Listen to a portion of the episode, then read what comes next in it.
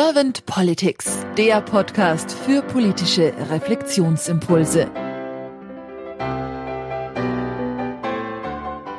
Herzlich willkommen zu einem neuen Podcast von Servant Politics. Ich spreche heute mit Ulrike Hinrichs. Mein Name ist Claudia Lutschewitz. Guten Morgen, Frau Hinrichs.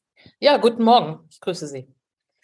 Frau Hinrichs, Sie sind Journalistin gewesen bei ARD und ZDF und sind nun geschäftsführendes Vorstandsmitglied beim Bundesverband Beteiligungskapital.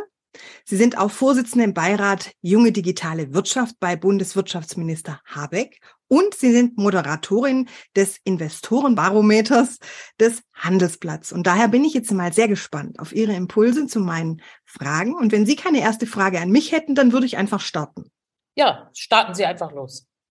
Frau Hinrichs, wenn Sie die Aufgabe von Politik so mal durch den Geist und den Körper wandern lassen. Was ist für Sie die Aufgabe von Politik? Ja, ich würde sagen, das Wichtigste ist erstmal, dass die Politik den Rahmen gestaltet, wie wir, also die Bürgerinnen und Bürger und äh, ja, zusammenleben.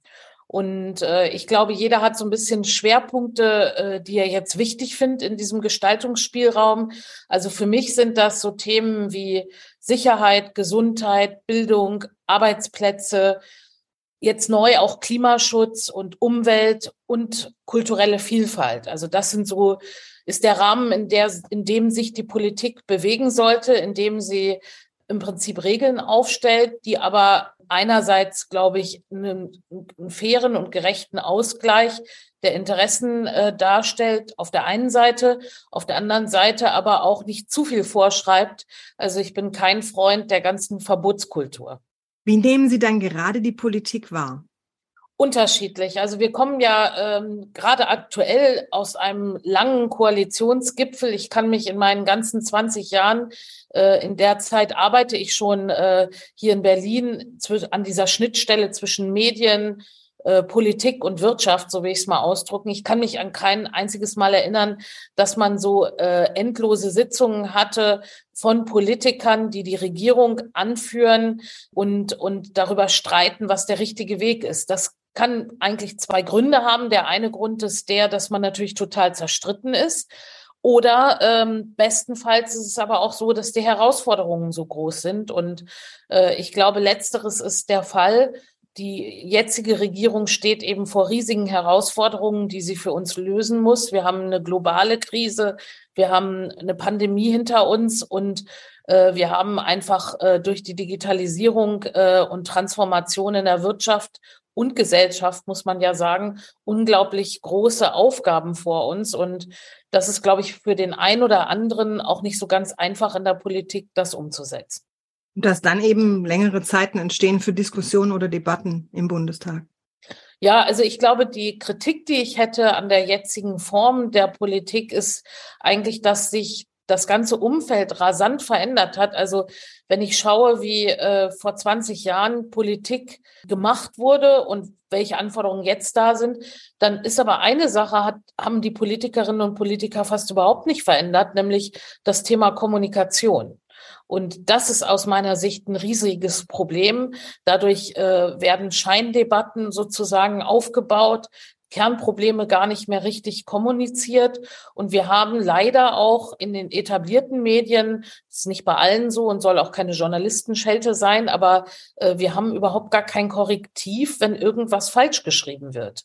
Also ähm, es gibt Schlagzeilen, gerade gestern aktuell wurde nach dem Koalitionsgipfel gesagt, dass das ganze Paket der Heizungen und Vorhaben, was man zu Heizungen und äh, Wärmepumpen und Gasheizungen äh, sich in den Koalitionsvertrag geschrieben hat, dass das alles gekippt ist. Riesenschlagzeile in einer großen äh, ja, Boulevardzeitung. Und dann hört man genau hin und guckt sich's genau an und dann stimmt es gar nicht. Und äh, das wird aber nicht sanktioniert, sondern einfach unter den Tisch gekehrt und das ärgert mich manchmal schon. Mhm. Haben Sie da irgendwelche Ideen, wie wir da alle gemeinsam dran arbeiten könnten, dass das sich vielleicht ein bisschen bessert oder effektiver wird, die Kommunikation?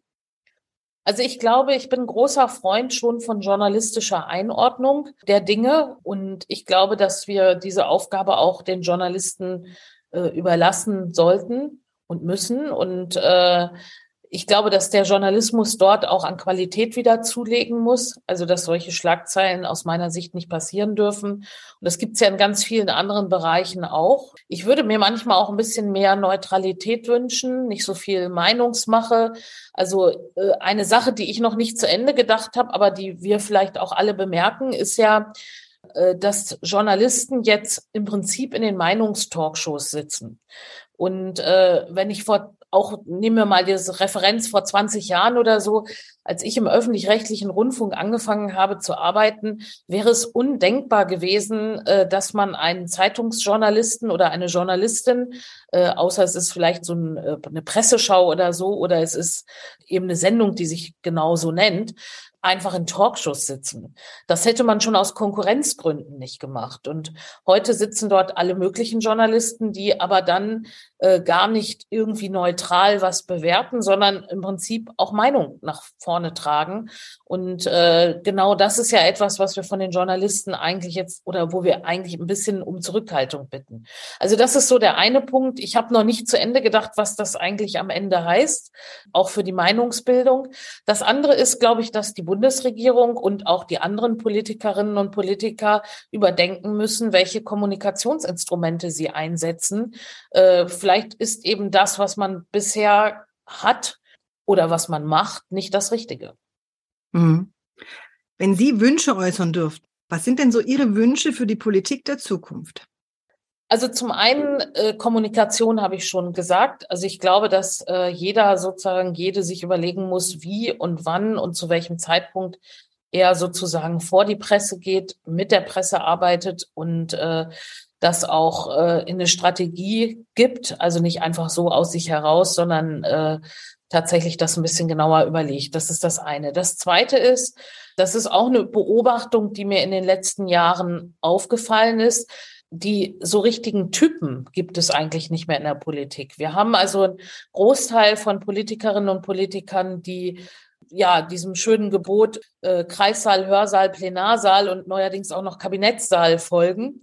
Ob da immer dann die größten Talente sitzen, weiß ich nicht so genau.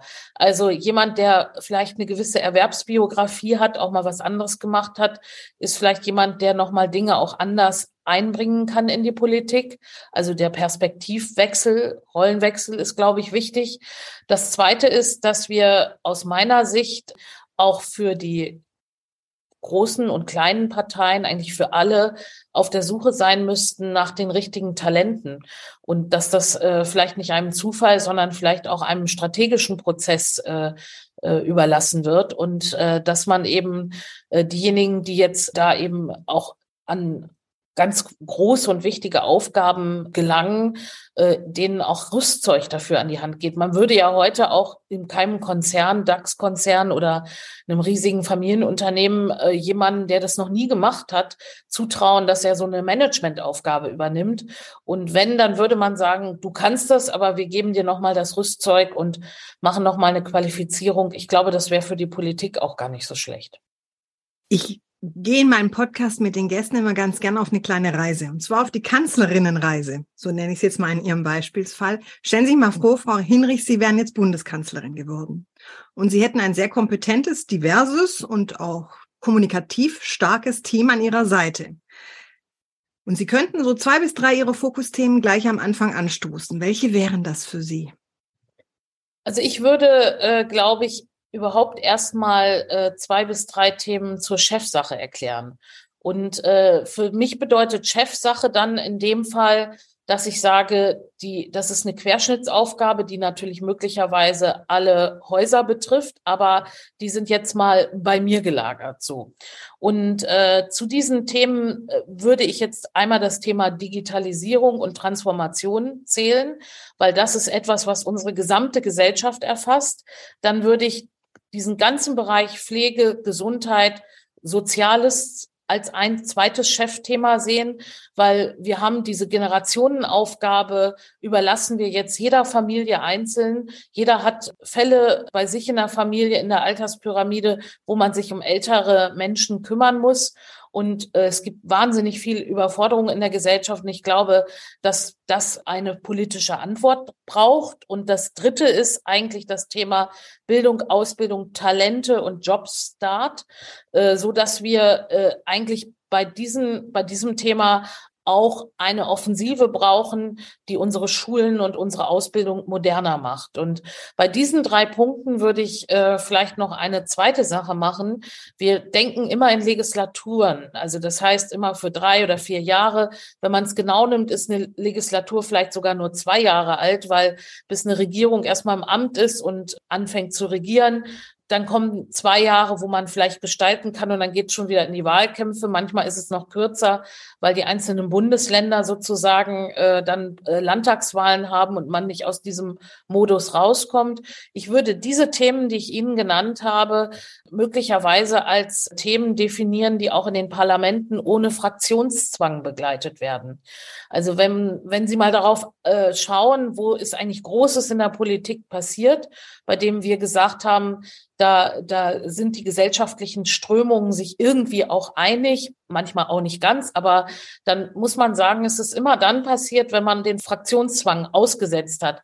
Also Ehe für alle ist zum Beispiel so ein Thema oder auch das Thema äh, Abtreibung. Also da hat man einen großen gesellschaftlichen Konsens, dass das vorangehen muss, dass wir das in einer Wertegesellschaft wollen. Und ich glaube, dass diese drei Themenblöcke, die ich genannt habe, diesem auch unterliegen müssen, weil die das ist eine Mega-Aufgabe für eine Gesellschaft. Und äh, ich glaube, dass sich das im Kleinen-Klein zwischen drei Ampelparteien oder einer Opposition, die auch ja eine gewisse Relevanz hat, dass sich das sozusagen in einer Gemeinsamkeit bewegen sollte. Ich danke Ihnen ganz herzlich für Ihre Impulse, Frau Hinrichs. Habe ich Ihnen jetzt irgendeine Frage nicht gestellt, die Sie zum Thema Politik der Zukunft gerne beantwortet hätten? Nee, also ich glaube, das ist das, was ich mir auch so vorher überlegt hatte. Und äh, insofern, äh, glaube ich, haben Sie alles richtig gemacht. Ja, und dann danke ich Ihnen ganz herzlich, vor allem auch für Ihre Zeit. Ich weiß, dass auch Ihr Terminkalender sehr voll ist. Und dann sage ich einfach mal bis bald. Ja, bis bald.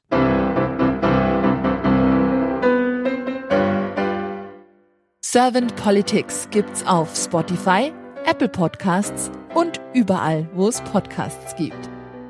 Abonniert uns gerne und hinterlasst uns eine Bewertung. Servant Politics, der Podcast für politische Reflexionsimpulse.